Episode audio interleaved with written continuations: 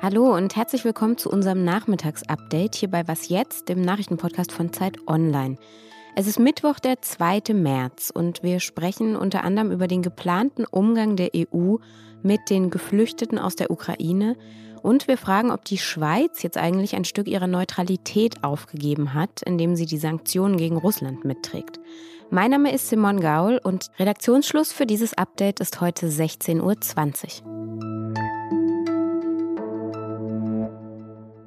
Gerade eben, eigentlich schon nach unserem normalen Redaktionsschluss von 16 Uhr, kam die Nachricht, dass die Ukraine die Verhandlungen mit Russland heute Abend fortsetzen möchte.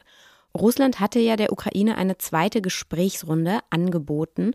Eine russische Delegation stehe noch heute für Verhandlungen bereit, hatte das Präsidialamt in Moskau mitgeteilt. Und die ukrainische Regierung hat dieses Angebot jetzt offenbar angenommen. Das berichtet zumindest die Nachrichtenagentur Union. Uhrzeit und Ort für die Gespräche sind noch nicht bekannt. EU-Kommissionspräsidentin Ursula von der Leyen bestätigte heute in Brüssel nochmal, alle, die vor Putins Bomben fliehen, sind in Europa willkommen. Die Kommission hat deshalb einen Notfallplan erarbeitet, über den die Innenminister der Mitgliedstaaten morgen beraten sollen. Laut diesem Plan sollen Flüchtlinge aus der Ukraine zunächst zwei Jahre in der EU bleiben können. Sie sollen vorläufige Aufenthaltstitel bekommen und könnten damit dann auch in der EU arbeiten. Die Kinder könnten zur Schule gehen und die Menschen hätten Anspruch auf die Gesundheitsversorgungen des jeweiligen Landes. Wenn nach zwei Jahren dann keine Rückkehr in die Ukraine möglich ist, dann soll dieser Status auch noch um ein drittes Jahr verlängert werden können. Dieses Angebot soll auch für Migrantinnen und Migranten aus Drittländern gelten, die in der Ukraine Asyl beantragt hatten oder einen anderen Schutzstatus hatten. Nach Angaben des UN-Flüchtlingshilfswerks UNHCR sind inzwischen mehr als 830.000 Menschen aus der Ukraine geflohen. Die europäischen Bahnen setzen zusätzliche Züge ein, um Geflüchtete aus der Ukraine in Sicherheit zu bringen. Das hat die Deutsche Bahn heute nochmal mitgeteilt. Reisende mit ukrainischem Pass oder mit Personalausweis können ab sofort rund 40 internationale Fernzüge nutzen und können damit aus Polen, aus Österreich oder auch aus Tschechien nach Deutschland fahren. Innerhalb des Landes dürfen die Menschen dann kostenlos weiterfahren mit Fern- und Nahverkehr. Dafür gibt es dann so ein spezielles kostenloses Ticket. Und das gilt auch für Weiterfahrten ins Ausland. Wir werden nicht militärisch eingreifen. Das äh, gilt für die NATO, das wird sie nicht tun. Das wäre in dieser Situation falsch. Was wir tun, ist zu unterstützen in den vielfältigen Möglichkeiten, die da sind, mit finanziellen Möglichkeiten, mit Hilfsgütern, mit den anderen Entscheidungen, die wir getroffen haben. Aber das ist die Entscheidung, die wir getroffen haben. Das sagte Bundeskanzler Olaf Scholz heute bei seinem Antrittsbesuch in Israel. Er hat dort den israelischen Ministerpräsidenten Naftali Bennett getroffen. Und natürlich ging es auch bei dem Treffen der beiden hauptsächlich um den Krieg in der Ukraine. Scholz sagte dann auch noch, ich will noch mal dazu aufrufen, dass alle Kampfhandlungen sofort eingestellt werden. Attacken auf zivile Infrastruktur und Zivilisten müssen aufhören. Und natürlich geht es jetzt darum, dass die Diplomatie wieder eine große Chance bekommt. Deutschland hat einen kleinen Teil seiner nationalen Ölreserve freigegeben. Die Internationale Energieagentur IEA hat schon gestern in Paris ja beschlossen, dass die 31 Mitgliedsländer insgesamt 60 Millionen Barrel Rohöl freigeben wollen. Damit soll der Anstieg des Ölpreises abgemildert werden. Und die Hälfte dieser 60 Millionen kommt von den USA. Deutschland beteiligt sich mit 434.000 Tonnen Öl. Das entspricht etwa drei Prozent der nationalen Ölreserve. Ein kurzes Statement gab es heute auch aus China. Das Land will sich den Finanzsanktionen gegen Russland nicht anschließen.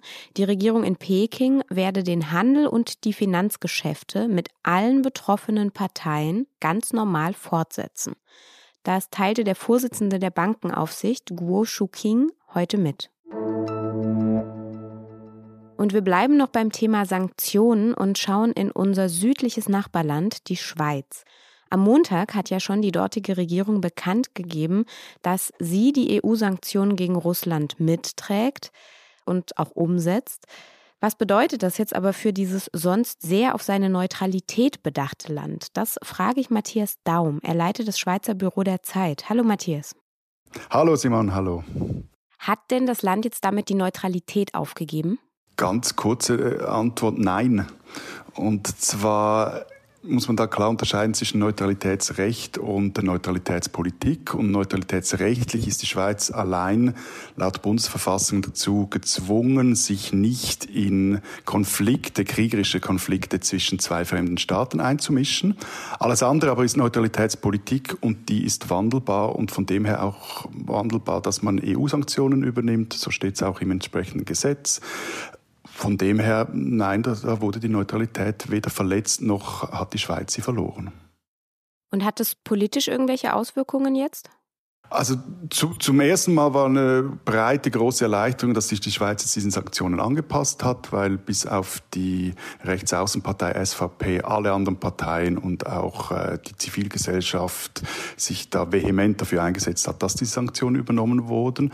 Und wenn man vielleicht jetzt in die Zukunft schaut, könnte es sein, dass sich die Neutralitätspolitik der Schweiz auch künftig etwas stärker an jene der EU oder ihrer anderen Partner anlehnt weil, das muss man zum Beispiel wissen, also die, die EU-Sanktionen von 2014, als äh, Russland die Krim annektiert hat, völkerrechtswidrig, die hat die Schweiz nie übernommen. Sie hat nur damals dafür gesorgt, dass die Sanktionen über die Schweiz nicht umgangen werden. Und wenn man jetzt nochmal auf das Geschäftsmodell der Schweiz schaut, da ist ein großer Teil ja tatsächlich die Verwaltung von Vermögen. Jetzt ist dieses russische Vermögen ja von den Sanktionen betroffen. Wie wirkt sich das auf die Schweiz aus? Ich denke, bei der Vermögensverwaltung wird jetzt für den Finanzplatz Schweiz der Schaden relativ gering sein. Wir sprechen da von etwa 11 Milliarden russischer Vermögen, die in der Schweiz liegen. Wenn man das mit der gesamten Summe vergleicht, die in der Schweiz verwaltet wird, dann äh, ist das recht wenig. Es ist aber Weltweit gesehen ist es insofern ein wichtiger Schritt, weil diese 11 Milliarden entsprechen etwa einem Drittel der im Ausland verwalteten russischen Vermögen. Von dem her, dass jetzt da die Schweiz die Sanktionen mitträgt, hat doch einen direkten Einfluss auch auf die Wirkung aller Sanktionen. Und was noch dazu kommt, falls in den nächsten Tagen, Wochen oder Monaten auch der ganze Rohstoffhandel von Sanktionen der USA oder der EU betroffen wäre, dann hätte das durchaus starke Wirkungen für die Schweiz oder Folgen für die Schweiz. Warum? Weil der über die Schweiz abgewickelt wird oder wieso?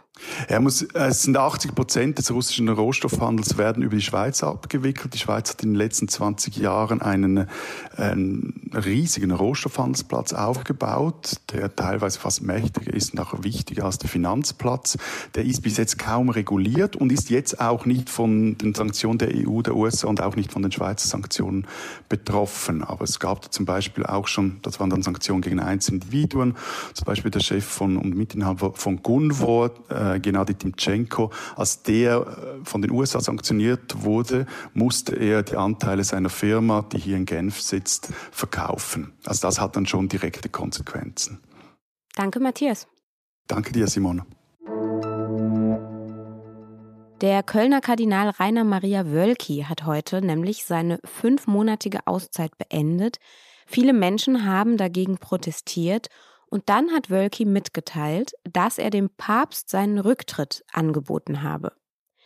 Er habe das während seiner Auszeit getan, das hat er in einem Brief geschrieben, und Papst Franziskus werde darüber zu gegebener Zeit entscheiden. Die Gläubigen bat Wölki so lange um Geduld und darum, ihm noch eine Chance zu geben. Was noch? Falls Sie in Berlin leben und am Sonntag noch nichts vorhaben, die Berliner Staatsoper unter den Linden organisiert ein Konzert für Frieden unter der Leitung von Daniel Barenboim. Die Einnahmen gehen an ein humanitäres Hilfsprogramm der Vereinten Nationen. Gespielt werden soll die ukrainische Nationalhymne und außerdem Sinfonien von Schubert und Beethoven. Zwei prominente Gäste haben sich auch schon angekündigt. Die Präsidentin der Europäischen Zentralbank, Christine Lagarde, wird da sein und Bundesbankpräsident Joachim Nagel. Und beide werden natürlich auch Spenden ihrer Organisationen mitbringen. Und ja, wenn Sie nicht in Berlin sind, dann können Sie das Konzert auch im Radio hören, und zwar bei RBB Kultur. Das war unser Nachmittagsupdate heute an diesem Mittwochnachmittag. Morgen früh hören Sie meinen Kollegen Fabian Scheler, der sich nochmal genauer mit der Rolle Chinas in Bezug auf den Krieg in der Ukraine beschäftigt. Bis dahin halten unsere Kolleginnen und Kollegen auf Zeit Online Sie natürlich rund um die Uhr auf dem Laufenden. Sie können uns auch gerne schreiben unter wasjetzt.zeit.de. Danke fürs Zuhören.